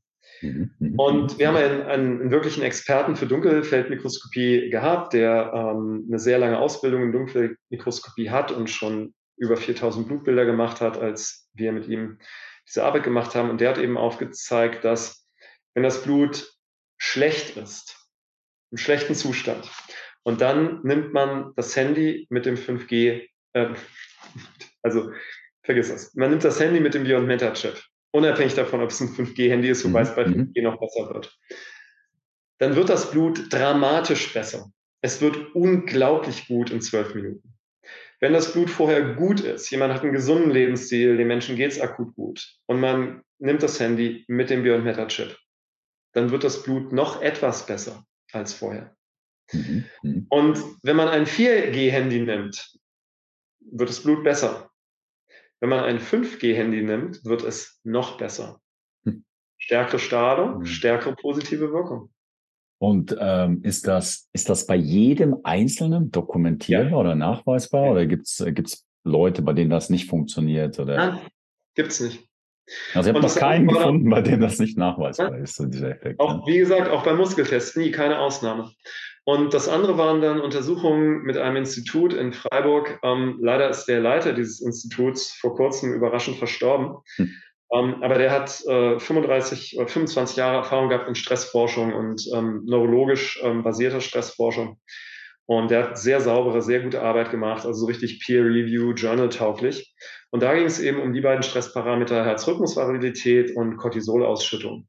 Und bei beiden Parametern, egal was die Versuchsanordnung war, es gab immer, wenn man die Strahlenquelle hatte mit dem Bionetta-Produkt, nicht nur eine Neutralisierung der Schadwirkung, es gab immer eine Verbesserung der Werte. Cortisol und HRV wurden jedes Mal besser. Keine Ausnahmen. Und im Medianwert, im Durchschnittswert, da waren Unterschiede, wie stark diese Verbesserung war, ja. Aber der Durchschnittswert war außergewöhnlich. Das wird ja dann, das wird ja dann äh, zu ganz neuen Applikationen von äh, Telefonie führen, ja, Telefonie zur Heilung, ja. Also, ich möchte eins ganz klarstellen. Nur weil das Elektrosmog-Problem gelöst ist mit Beyond Meta, bin ich kein Freund davon, dass man unendlich lange Zeit an digitalen Geräten verbringt. Es gibt andere Gründe dafür, dass das keine gute Idee ist. Hm. Erstens mentale visuelle Reizüberflutung. Hm. Dinge, die wir sehen, die Informationen sind, müssen vom Gehirn verarbeitet werden. Und das ist Arbeit fürs Gehirn. Und wenn man das übermäßig macht, senkt das die Intelligenz und das Gedächtnis und die Erholung im Schlaf Abgesehen davon soziale Netzwerke haben manche positiven Anwendungen, aber zum großen Teil sind sie unfassbar schädlich für die psychologische Gesundheit von Menschen. Weil dieses von einem ähm, schweiz-kanadischen Psychologen beschriebene Phänomen der emotionalen Ansteckung oder Social Contagion wird es ja auch genannt, über soziale Netzwerke einfach extrem ist. Und, ähm, und einfach unser Leben ist nicht in virtuellen digitalen Welten. Ja, wir sind dazu da, Menschen anzuschauen und zu berühren und, und wenn wir spazieren gehen, hoffentlich die Natur und die Bäume oder den Hund wahrzunehmen. Ich finde es zutiefst traurig, wenn ich heute Leute sehe, die mit ihrem Hund rausgehen und der Hund will so Aufmerksamkeit von Frauchen oder Herrchen, gucken nur auf ihr Handy, ja. Hm. Oder Leute mit ihrem Kinderwagen, schieben ihren Kinderwagen, sind am Handy. Also ich bin sehr konsequent darin, dass für mich mein, mein Smartphone und mein PC, das sind Arbeitsgeräte, aber das ist nicht mein Sozialleben und nicht mein Entertainment. Hm. Ja. Also bitte versteht das nicht falsch. Ähm, also mein, mein Kommentar war etwas scherzhaft gemeint. Ja, ja ich weiß. Aber seriös, nur für den Fall. Vielen Dank. Vielen Dank ja. für die. Ja. Nur für den Fall, dass es da Missverständnisse gibt. Ich finde es super, dass ich mein Handy bei mir tragen kann und es stärkt mich. Ja. Hm. Und vielleicht ein letzter, äh, ja, interessanter Fall noch zu diesen Wirkungen. Bitte, bitte ja. Ich habe einen Klienten, der durch eine Neuropathie, ähm, die er vor einigen Jahren erlitten hat, nicht auf einem Bein stehen kann. Außer er hat sein Handy dabei, dann kann er mit auf einem Bein stehen, weil da ein Beyond Meta Chip drauf ist. das ist ja schon abgefahren. Ja. ja. Aber wenn es jetzt seltsam klingt, hm. ihr könnt es testen. Es gibt bei den Produkten wie ja bei allem 14 Tage Rückgaberecht, also kein finanzielles Risiko. Wenn ihr so einen Chip nehmt und ihr macht den einfach mal mit Tesafilm auf dem Handy fest. Wenn ihr die Folie abzieht, den draufklebt, ist er schwer abzukriegen. Man kriegt ihn ab, aber es ist mühsam. Also macht ihn mit Tesafilm auf dem Handy fest. Und dann nehmt dieses Handy und nehmt eins ohne Chip und dann testet Leute. Testet viele Leute. Testet Leute, die nicht glauben, dass Elektrosmog schädlich ist. Testet Leute, die glauben, dass es schädlich ist. Testet Leute, die sensibel darauf sind und solche, die es nicht sind. Und testet sie blind. Also lasst sie hinstellen und sie halten einfach so einen Arm hoch, ja, so, und ihr drückt von der Seite dann mit zwei Fingern am Handgelenk so langsam drücken, gucken, wie stabil ist es. Einfach so ohne Handy. Dann mit einem Handy ohne Chip. Du wirst sehen, Arm geht runter, du musst nicht groß drücken. Dann mit dem Beyond Meta Chip und du wirst sehen, naja, probier es aus. Mhm. Bislang bei allen Tests, die ich gemacht habe, war der Arm stärker als ohne Handy. Und zwar signifikant stärker. Hm, das ist schon absolut faszinierend. Ja. Vielen Dank. Also das hat meine Erwartungen auch, also ich, ich habe ein bisschen äh, Kontext gehabt und ich habe natürlich mich auch ein bisschen damit beschäftigt, mit dem, was du machst, aber das hat jetzt äh, meine Erwartungen übertroffen, sage ich mal so. Ja. Mhm. Ähm, ja. Wirklich faszinierend. Ja, vielen Dank, dass du das Thema vorstellst und uns ja, an deine Lösung teilhaben lässt. Also ja, verlink natürlich dein, deine, deine Seite und auch äh, deine Plattform oder deine Webseite Beyond Matter, nur damit jeder, der sich jetzt hier angesprochen fühlt und neugierig ist und das ausprobieren möchte, das tun kann. Ja, mhm. ja. ja ich bin sehr froh darum, denn ähm, es ist einfach dramatisch, was mit elektromagnetischer Strahlung passiert in unserer Welt. Und für vieles habe ich auch noch keine Lösung, also was großflächige Dinge angeht, wie Wälder, von denen ich annehme, dass sie sehr unter 5G leiden werden weil Bäume ja hochsensible Antennen sind für elektromagnetische Strahlung. Man kann durch Bäume Radio hören. Ja? Hm. Das ist ja bekannt inzwischen. Und ich arbeite an Lösungen dafür. Ähm, und äh, ja, äh, auch na, für die Natur allgemein. Kleiner Tipp noch, äh, falls jemand, der das hört, Imker ist, bitte macht einen Chip an euren Bienenstock. Es tut den Bienen so gut. Ähm, die Desorientierung von Bienen, dieses, dass Bienen seltener nach Hause finden als früher, hat auch mit elektromagnetischer Strahlung zu tun. Nicht nur, aber auch. Ja. Und das hilft schon mal sehr. Und da tut man der Natur natürlich viel Gutes, wenn Bienen gesünder bleiben. Und ähm, ja, ich bin, bin sehr glücklich auch für die vielen elektrosensiblen Leute. Und das war, das war eine unglaubliche Erleichterung für mich, denn ich kannte über so viele Jahre Menschen, die sind eben elektrosensibel. Und in der konventionellen Medizin oder Psychologie wird ihnen gesagt, ne, das ist Einbildung, Autosuggestion, sonst irgendwas. Und das ist einfach tragisch für diese Menschen, denn das ist biologisch. Das ist einfach die gleiche Veranlagung, die auch Wetterfühligkeit ausmacht. Hm. Ähm, und ja, es gab nichts, was den Leuten geholfen hat. Und diese Leute hatten schon Tausende von Euro investiert in, in ganz viele Produkte, die hm. helfen sollten, aber nicht geholfen haben. Und die können heute mit all ihren Sachen, mit dem Handy und mit dem Computer und mit langen Autofahrten normal leben. Ich kenne einen Familienvater, der war an einem Punkt, wo fünf Minuten Autofahren ihm solche Kopfschmerzen verursacht hat, dass es richtig schlimm war. Wie soll der, wie soll der was machen mit seinen Kindern? Wie soll der in Urlaub fahren? Ja? Und der kann heute alles machen. Der kann 500 Kilometer Auto fahren. Es ist einfach kein Problem mehr. Und es ist wirklich wunderschön zu erleben. Ja, ja halt, äh, also es freut mich wirklich zu hören. Und vielleicht noch eine letzte Frage. Also das, was ich weiß, ist, dass das Material ist Shungit oder behandelter Shungit. Möchtest du da vielleicht noch ein bisschen was zu sagen, ja. was das Material auszeichnet oder was ihr mit dem Material macht, damit das hm. diese Funktion ermöglicht? Ja, also es ist zunächst mal so, ähm, Schwert ist ein außergewöhnliches Mineral, es ist ein Kohlenstoffmineral. Es hat eine Struktur, die als einzige bekannte Struktur auf der Welt ein komplettes Vektorgleichgewicht hat. Ein komplettes Vektorgleichgewicht bedeutet, dass der Druck innerhalb dieser Struktur in alle Richtungen total ausgewogen ist. Und diese besondere Struktur ähm, das ist ein, nennt man Fulleren, benannt nach Buckminster Fuller, der in den 60er Jahren eine solche Struktur gebaut hat für Kuppeldächer. Der war Architekt, der gute Mann. Und als man dann 1991 diese Strukturen entdeckt hat in Schungit, da hat man das zu Ehren von Fuller Fulleren genannt. Und das ist eben was Einzigartiges. Jetzt habe ich gesehen, dass rein Schungit, so wie man ihn kriegen kann, vielleicht in den 90er Jahren noch gereicht hätte für den Elektrosmog, den es damals gab, vor dem Mobilfunk. Mhm. In der heutigen Zeit bräuchte man solche Massen davon, dass es nicht machbar wäre. Und ich habe vor zwölf Jahren, vor 13 Jahren inzwischen schon ein Verfahren entwickelt. Das ist ein physikalisches Verfahren und das hat die Eigenschaft, dass es die Qualitäten, die Eigenschaften, die eine natürliche Substanz bereits hat, um ein Vielfaches potenziert. Dauerhaft. Also das ist nicht eine Aufladung oder sowas. Wir nennen es in der Mangelung eines besseren Begriffs Energetisierung. Eigentlich ist es ein biophysikalisches Strukturoptimierungsverfahren, aber das ist ein bisschen lang als Wort. Mhm, mhm Und mhm. ähm, was es einfach macht oder wovon dieses Verfahren ausgeht, und das ist ein, ein Konzept, was ähm, in der Physik und äh, ja in so einer Schnittmenge aus Physik und Mathematik äh, durchaus Vertreter hat. Burkhard Heim war einer der bedeutenden Vertreter dieser Sichtweise, ist, dass Materie auch in so einer Art Evolutionsprozess begriffen ist. Das kann man an Verbindungen sehen. Also Kohlenstoff kann es geben als Kohle, als Graphit, als Diamant oder als mhm. Schungit. Und Diamant ist ein bisschen anders als Kohle, physikalisch, aber mhm. es ist Kohlenstoff. Ne? Das wäre auch eine Evolution der Zusammensetzung.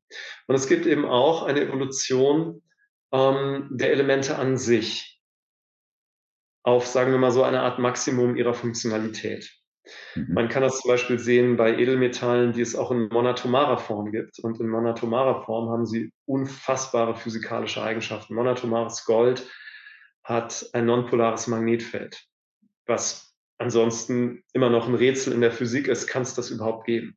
Ne? Aber monatomares Gold produziert das tatsächlich. Das ist Gold praktisch im höchsten Entwicklungsstadium. Mhm. Und mein Verfahren kann das erzeugen mit manchen natürlichen Substanzen und mit Schungit geht es eben auch. Und Schungit hat einen gewissen Zugang zu dunkler Materie, dunkler Energie. Nur müssen wir den eben massiv erhöhen, damit der heutige Elektrosmog ausreichend erreicht werden kann.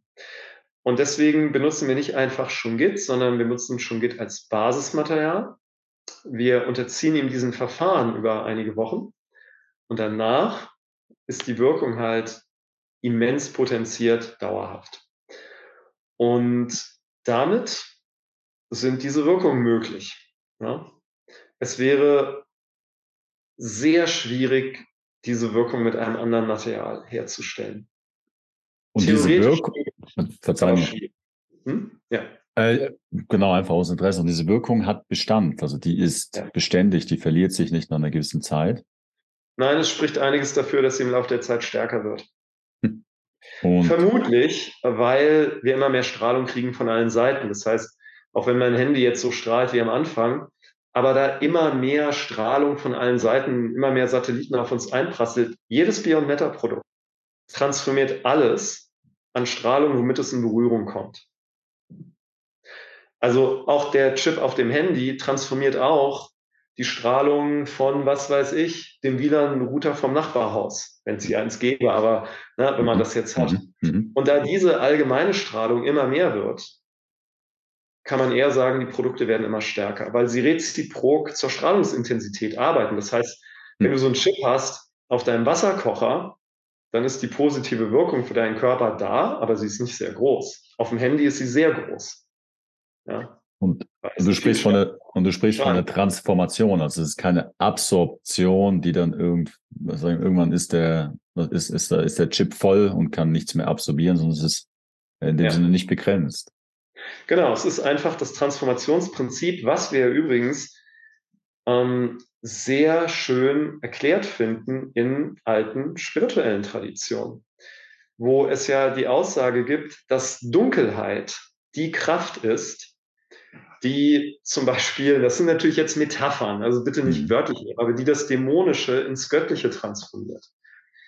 Und ähm, zum Beispiel Krishna, dieser beliebte Avatar der Hindus, mhm. was mhm. bedeutet das Wort Krishna? Es bedeutet schwarz. Mhm. Und eine Sache, die Krishna in diesen mythologischen Geschichten macht, ist Dämonen von ihrer dämonischen Natur erlösen und sie zu lichtvollen Wesen zu machen dadurch. Oder Shivaratri, die dunkle Nacht Shivas, einer der heiligsten Feiertage der Hindus. Das ist die dunkle Nacht Shivas. Im Tao Te Ching steht Dunkelheit innerhalb der Dunkelheit ist das Tor zu aller Transformation. Also dieser schlechte Ruf, den Dunkelheit irgendwann mal bekommen hat, ja, hm. so im, im christlichen Kontext zum Beispiel, das hat man auch mal anders gesehen. Und jetzt bin ich der Meinung, dass ähm, solche spirituellen Traditionen oft tiefe Wahrheiten halt in, in Metaphern ausdrücken, in symbolischen Geschichten. Und die symbolischen Geschichten müssen nicht historische Fakten sein, aber sie drücken etwas aus. Hm. Hm. Und dass dunkle Energie ein unbegrenztes Transformationspotenzial hat, ist klar. Das ist jetzt heute Stand der Dinge in der Physik. Ja, und Beyond Matter macht es eben für Elektrosmog nutzbar. Hm. Ja. Klasse, ja. Ähm, ich werde das ausprobieren, ja. Ähm, ja, Christian, also ich, ja, ich danke dir, dass du das vorgestellt hast. Also es fühlt sich ähm, jetzt so nach einem ganz runden Bild an. Ich weiß nicht, gibt es noch etwas, was, was deiner Meinung nach wichtig wäre zu ergänzen oder hinzuzufügen mhm. oder was du noch teilen möchtest? Also wie, wie gesagt, also jeder, der hier zuhört und zuschaut, der findet dann entsprechende Referenz oder den Link zu deiner Seite hier unten und ist ja. natürlich auch herzlich eingeladen, es auszuprobieren. Ja, ja also ich, ich hätte schon noch ein, ein kleines Schlusswort. Bitte, ja. Und zwar etwas, was eben aus jetzt über 33 Jahren stammt, in denen ich mit diesen Themen arbeite, mit Gesundheit generell ein Großteil der Gesellschaft ignoriert die massiv schädlichen Wirkungen von industrieller Nahrung, von Elektrosmog, von allen möglichen Dingen, von gewissen medizinischen Verfahren und so weiter. Und wenn man da mal Pandoras Büchse geöffnet hat und man beginnt, sich mit diesen Dingen zu beschäftigen und man beginnt zum Beispiel auch zu verstehen, dass es oft offizielle Narrative gibt, wo uns nicht die Wahrheit gesagt wird, hm. dann kann das leicht dazu führen, dass man A, sich anfängt, exzessiv damit zu beschäftigen und, und irgendwie sich noch sechs YouTube-Videos anschaut und noch mehr und noch mehr und noch mehr, mhm. wenn man halt diese Basics mal weiß. Also vor allen Dingen über, was alles an negativen Machenschaften in der Welt unterwegs ist. Und zum anderen kann man auch so eine gewisse leicht paranoide Mentalität entwickeln und das Gefühl haben, die Ressourcen der eigenen Lebendigkeit die werden erst wieder zur Verfügung stehen, wenn irgendwie die Welt verändert ist. Hm. Oder wenn man eine To-Do-Liste perfekt abgearbeitet hat. Und das ist das Gegenextrem zum Ignorieren. Und beides tut nicht gut. Und deswegen möchte ich einfach von Herzen dazu einladen, dass man sehr wohl sich mit Elektrosmog befasst. Und ich habe auf der Website äh, einige Tutorials und ähm, also so kleine Videos und äh, Texte.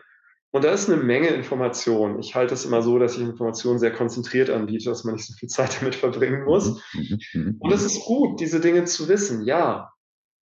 Aber dann ist auch irgendwann mal gut.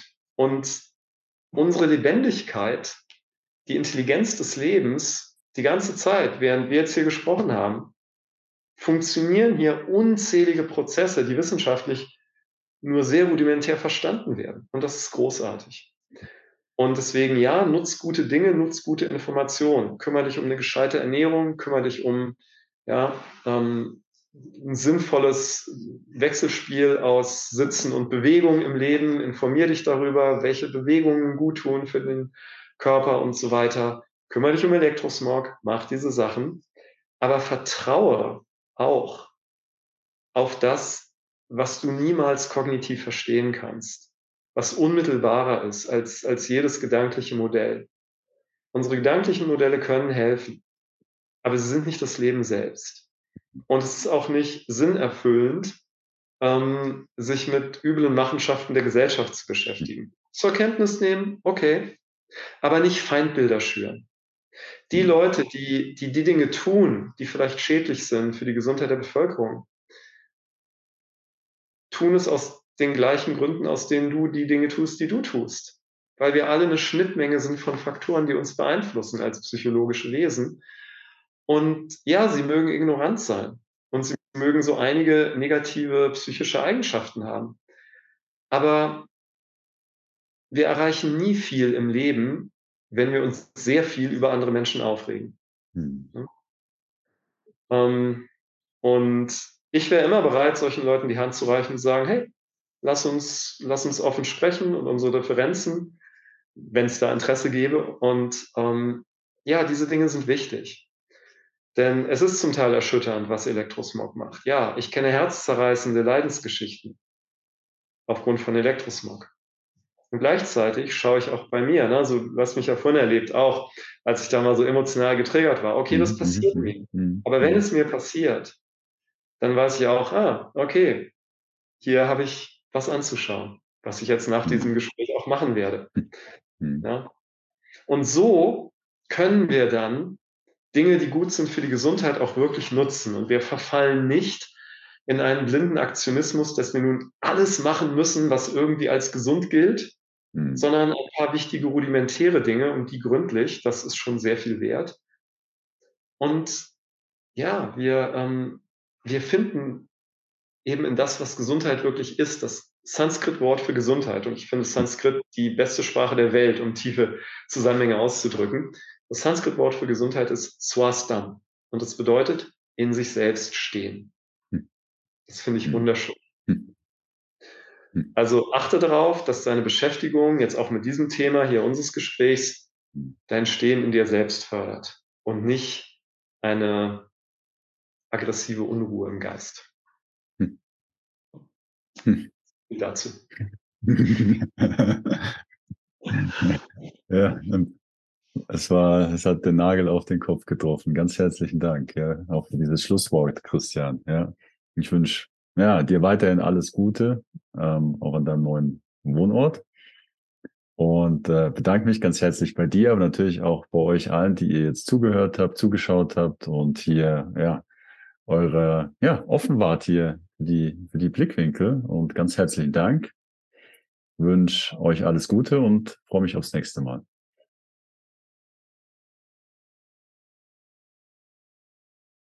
Was ist mein Potenzial? Was steckt wirklich in mir? Ist es möglich, freudvoll, fröhlich, erfüllt zu sein und das auszudrücken, was ich wirklich bin? Habe ich überhaupt einzigartige Gaben und Talente? Falls ja, wie finde ich die? Und wenn ich sie finde, wie bringe ich die hier zum Leben? Ja, ist es überhaupt möglich, sein Lebensunterhalt davon zu bestreiten, was ich bin und liebe? Ja, das sind einige der Fragen, die mich seit über einem Jahrzehnt antreiben. Ich möchte keine endgültige Antwort geben, aber ich habe meine, auf meiner Suche wertvolle Prinzipien gelernt, die mir geholfen haben, mich selbst wiederzufinden und das, was ich wirklich bin, hier Stück für Stück in das Leben zu bringen, unabhängig von Erwartungen, unabhängig von Konditionierung, unabhängig von limitierenden und selbstbegrenzenden Gedanken und Mustern.